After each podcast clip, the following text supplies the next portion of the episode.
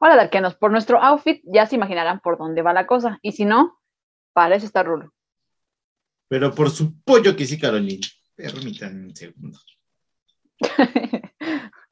bueno, este episodio hablaremos, pues, hablaremos y comentaremos y hasta debatiremos, porque yo sé que Carolina ama estas dos personalidades que si bien no solo son dos artistas los que están en este, eh, bueno, involucrados en este, en este episodio, son dos que son específicamente los que tienen una trayectoria como bastante grande, ¿no? Eh, pues para muchos, un grupo, para otros tantos fans, un super grupo, el cual se formó en Los Ángeles, California. Y pues como se los dije, traen una trayectoria muy amplia los dos, los dos artistas principales de esta agrupación. Exactamente, Rulo. ¿Y qué creen que no? No es Guns N' Roses, así es que ya se imaginarán. pues nos referimos a nada más y nada menos que a mi chulo y amado Slash, que si no mal recuerdas, desde el, hace tiempo ya muy remoto, pues yo era así como que súper fan de Slash. Este, y, y, mi Miles, precioso Kennedy, bueno, Miles Kennedy, ¿no? yo le llamo así, ¿verdad? Pero bueno, para quien le llame como quiera. Y The Conspirators, que es una, es una agrupación formada por, Todd Kearns, que es en el bajo, Brent Fritz en batería y Frank Tidoris en guitarra. A ellos todavía no les pongo adjetivo porque pues todavía no, como que no me enamoran, pero un día, un día les pongo adjetivo. y bueno, esta alineación, un día de estos. Bueno, esta alineación se ha mantenido ya desde sus comienzos, que, es en que fue en el año 2010, hasta la actualidad, teniendo ya pues cuatro álbumes en su haber. Y bueno, justo como mencionas, aprovechando que nombraste el número 4 o 4, que es por lo que estamos en este día, porque fíjate que el 15 de febrero eh, de este año, obviamente, se publicó su cuarto álbum de estudio llamado así, For, no sé, ya sabes, ¿no? Quebrándose la cabeza desde tiempos inmemorables. Y este, esto, sí, o sea, ¿cómo te explico, no? Este, y bueno, esto fue a través de Gibson Records, el cual, pues, ¿Cómo les explico? Mire, voy a hacer objetivamente y obvia es a mi gusto. Yo sé que posiblemente a varios de ustedes, incluso Caroline, me terminen odiando posterior a este comentario. Puede ser, no lo sé.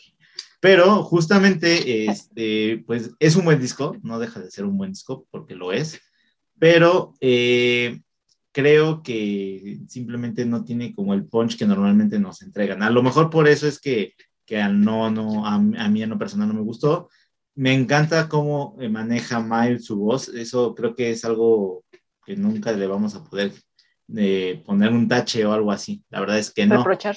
Es correcto, o sea, eso no va a pasar.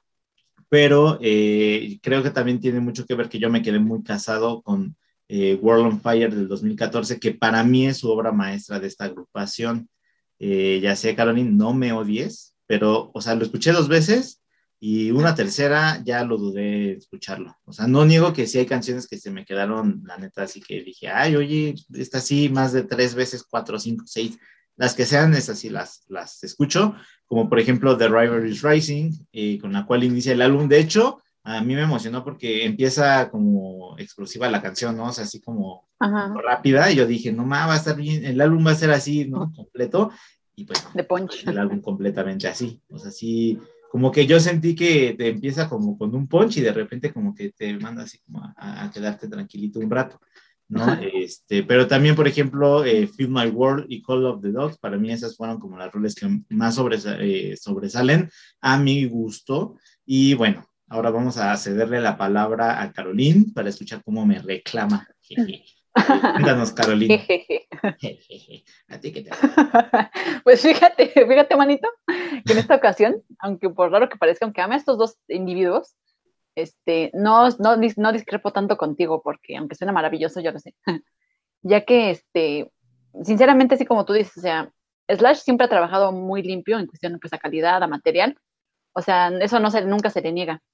Pero aquí, como bien dices, le faltó ese, ese punch, como que le faltó energía a algunas canciones y no, y quizá Miles pudo haber dado más, pero no sé si pues, por cosas de la composición o demás, pues no pudieron ser, pero siento que Miles hubiera podido aportar más de lo que pues realmente dio en este disco. Y así como tú dices, sí hubo canciones bastante rescatables que sí tendría en mi playlist, pero no, definitivamente no tendría todo el álbum en, en, mi playlist, ¿me entiendes? O sea, no sería un álbum que tendría completo, ¿no? Como otros. Y pues eso no es que me dé, no es que me haya así como que, como, ¿cómo se puede decir? Defraudado, o sea, no es que me defraude porque es un buen trabajo, pero sí me quedé con ganas de ver más, Ahí sí, estamos de acuerdo, pero, o sea, la voz, como tú dices, el manejo de voz de Miles, pues, pues bien, y pues Slash, o sea, Slash es, una, se me hace una, un guitarrista muy limpio, ¿me entiendes? O sea, muy preciso, muy limpio, muy elegante, incluso a la hora de tocar, obviamente, ¿no? Aparentemente, así como ve con esos fachas, pues no muy elegante que digamos, pues no, pero este... que alza el meñique cuando toca. Exactamente, si hace, alza el meñique, güey, ya. Ya, la armamos. Elegante.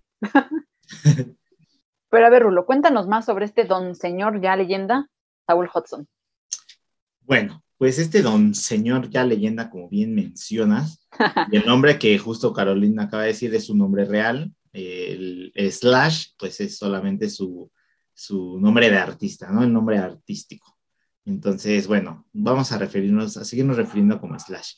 Y bueno, pues es músico compositor, como todos sabemos, británico-americano y conocido principalmente por ser el guitarrista de la banda Guns N' Roses. Creo que eso ya es como, bueno, hasta los que no les gusta sabemos quién es Slash, ¿no? Exactamente. Este, pero aquí lo interesante es que no ha sido su único proyecto, ¿no? Ha tenido bastantes proyectos y aquí les voy a platicar brevemente eh, o en general de, ellos, ¿no? Bueno, en 2004 confundó el grupo Velvet Revolver eh, junto a sus compañeros de Guns, eh, Doug McCagan y Matt Sorum, y el guitarrista Dave Kushner, quien perteneció a la banda Suicidal Tendencies, una de mis bandas que también me laten un buen.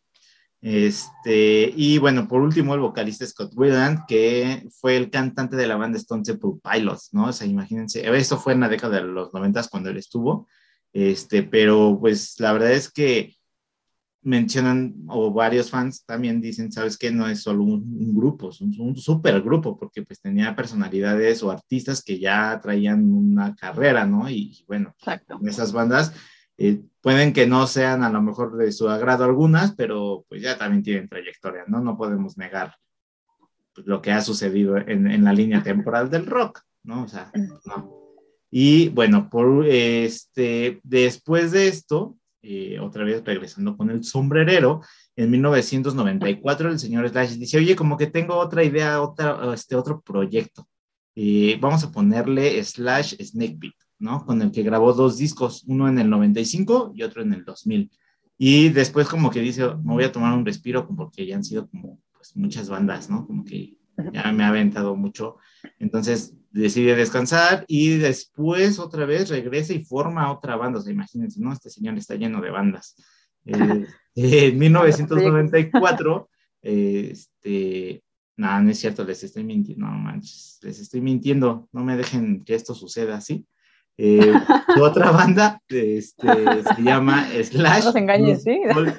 Es que es para ver si están despiertos, más que nada por eso. pues me corrigen. Eh, y bueno, regresa con esta otra banda que se llama Slash Blues Ball, que esta fue simplemente o específicamente para directos eh, que realizaba pues versiones de canciones de blues, ¿no? La neta, imagínense, o sea, qué chido, ¿no? Esto es algo que yo la verdad desconocía hace tiempo pero imagínense la calidad de guitarrista que es cuando también toca blues, ¿no? Y bueno, pues ya con esta trayectoria, pues ya es más que obvio que varias revistas importantes, también reconocidas en el medio, lo posicionaron dentro de sus rankings de guitarristas, pero en lo más alto, ¿no? O sea, como de los mejores guitarristas. Y no olvidemos también que en 2010 comenzaría su propio proyecto solista. Y aquí les estoy hablando de un álbum que Carolina me dejará mentir, fue creo que un álbum, wow, o sea, una odisea casi, casi.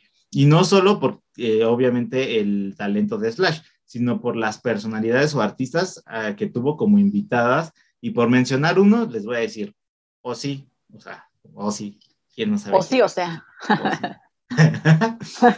Chris Cornell, nuestro querido Chris, o sea, imagínense. Lemmy Kilmister, señores, que Lemmy, o sea, Alice Cooper, Iggy Pop, Dave Grohl, y les estoy mencionando como los más rockerones porque también hubo unos que casi me da un zape esta Carolino por no haberlo mencionado, pero yo no lo hice porque justamente pues como que no es mucho del género, pero pues también no lo desmerezco y, eh, me fue Adam Levine, ¿no? Este, Adam Levine y obviamente no podemos olvidar a Fergie. ¿no? Ustedes saben de lo que hablo, ¿no? Fergie. Este, bueno, pues esto fue un señor boom, obviamente es un discazo. Y también, que este es un punto importante, Miles Kennedy, o sea, ya desde ahí empezaba el business, ¿no? Y justamente después de que hizo este, este dueto que participó Miles en este disco, emprenden una gira este, mundial y pues ahora lo llevó al punto de estar en el Ford, ¿no? Y bueno, ahora, ¿qué hay de Miles? ¿Quién es Miles? ¿Y por qué es Miles? ¿De dónde salió ese tal Miles? ¿Y por qué Carolina está tan obsesionada con Miles? Pues quédense y lo averiguan. bueno, pues Miles Richard Bass, o para la chaviza y para todos nosotros, para la chaviza igual, este, Miles Kennedy, pues nace en Spokane, Estados Unidos. Eh, digamos que mm, siempre ha sido, bueno, desde muy pequeño, pues fue, este, como sucede en este género, ¿no? Se interesó eh, por la música, pues ya desde, muy pequeño, ¿no? Y en, digamos que en su adolescencia comenzó a tocar la trompeta y posteriormente ya en una escuela profesional de música, ya un poco más mayorcito, pues se comenzó a tocar la guitarra.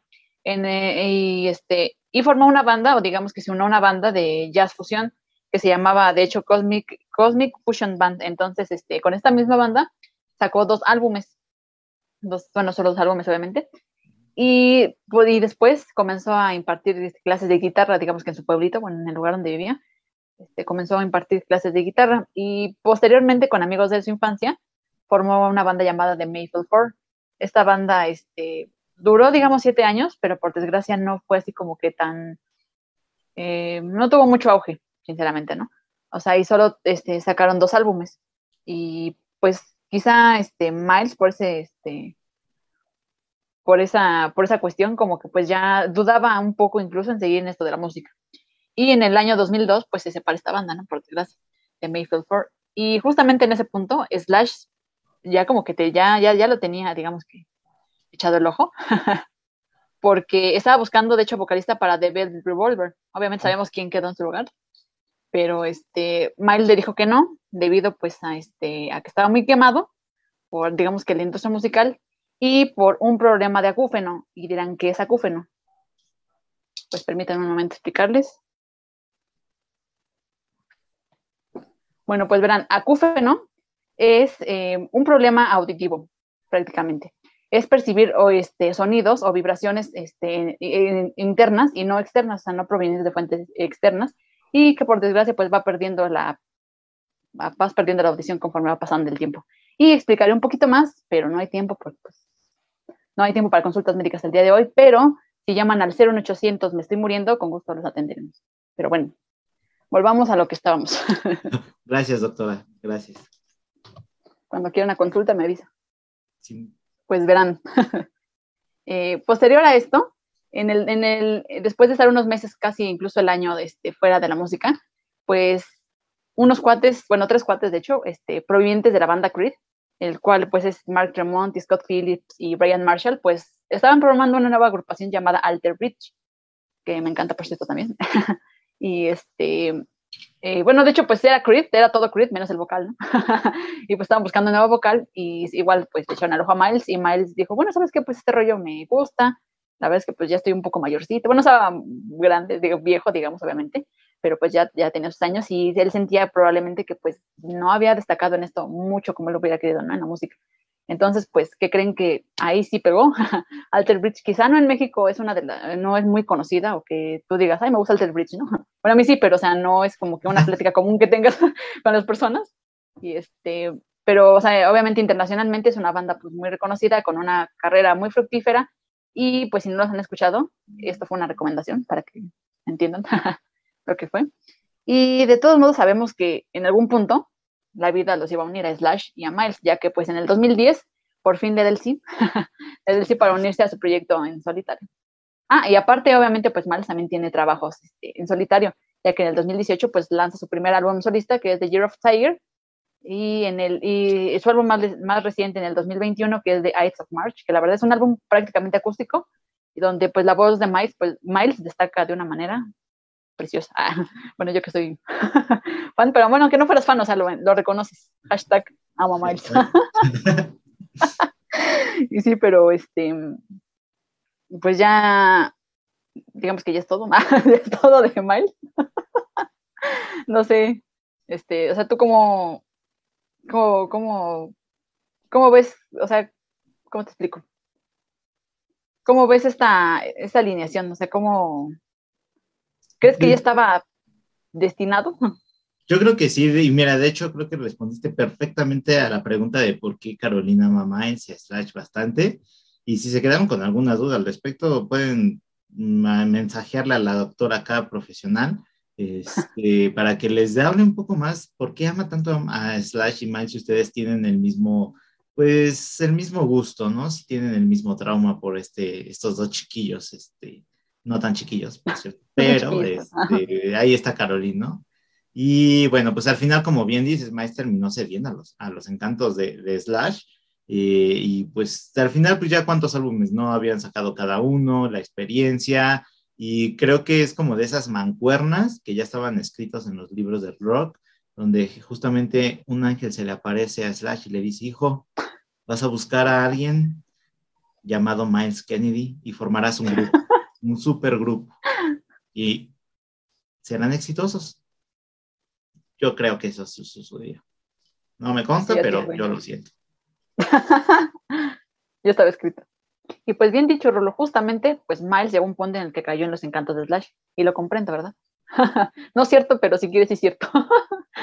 y bueno, eh, principalmente, pues este capítulo es, este, pues para recomendarles ese trabajo for, porque a pesar de que, como ya lo mencionamos antes, eh, no es el mejor trabajo que este, ha tenido Slash junto con Miles y The Conspirators, pero es un trabajo que vale la pena escuchar, o sea, siempre está bien empaparse de lo bueno, de lo malo, de, todo, pues para tener una percepción diferente, ¿no? Con cada músico.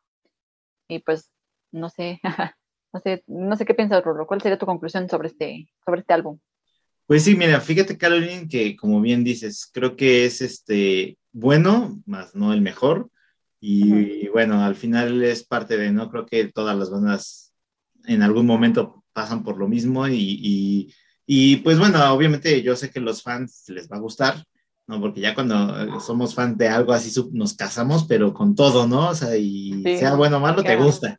Entonces, pero bueno, no está por demás que le echen una escuchada y nos dejen ahí sus comentarios, ¿no? Pues de que, a ver si ustedes qué piensan, a ver si es cierto o si no. Y la verdad es que yo honestamente después de, de, pues, de todo este ring que se tuvo que hacer para el episodio y obviamente de escuchar la mayoría de los proyectos que mencionamos, no todos, les voy a ser honesto, no todos porque no me dio tiempo de escuchar todo, pero la mayoría de lo que escuché... Eh, cambia también un poco mi percepción de lo que yo pensaba de Slash, porque siempre sentí que ha sido como muy sobrevalorado, ¿no? Un guitarrista muy sobrevalorado. Sin embargo, ya sí, ya sí.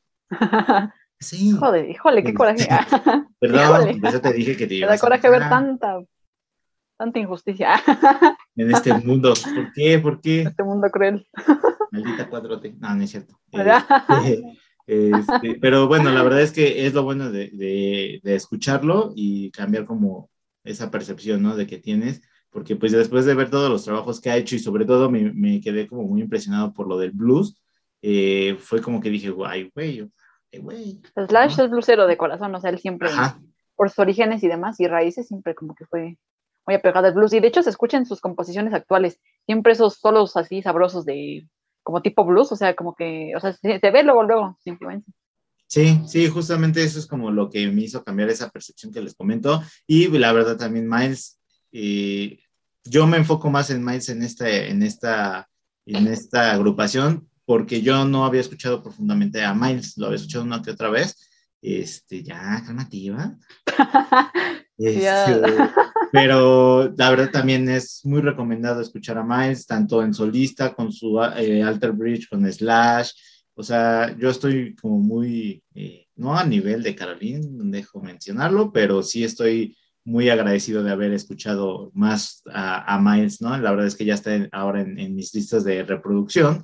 Y bueno, pues al final eh, creo que es, es, lo que les digo, esta mancuerna es una de esas señoras mancuernas que, que agradeces que, que, se hayan dado, ¿no? Y pues si no lo han escuchado, como bien dice Caroline, pues ya saben qué hacer. Exactamente. Yo solo quiero decir que estos lentes se me están cayendo en todo el episodio. me falta como que un hueso aquí entre la nariz, pero bueno, ya saben, son deslizables. Pero bueno, si ya saben que si están viendo este video, es porque probablemente se sintieron identificados o... Probablemente su llamado al lado oscuro, hijos. Regresen, vengan a, a nosotros. A nosotros. Te faltó tu, Biblia en la mano, pero... Ah, la tengo ahorita, voy por ella, ahí tengo como tres. Está preparado, pero... Pero bueno, y este, recuerden... Rock, with trust. Bitch.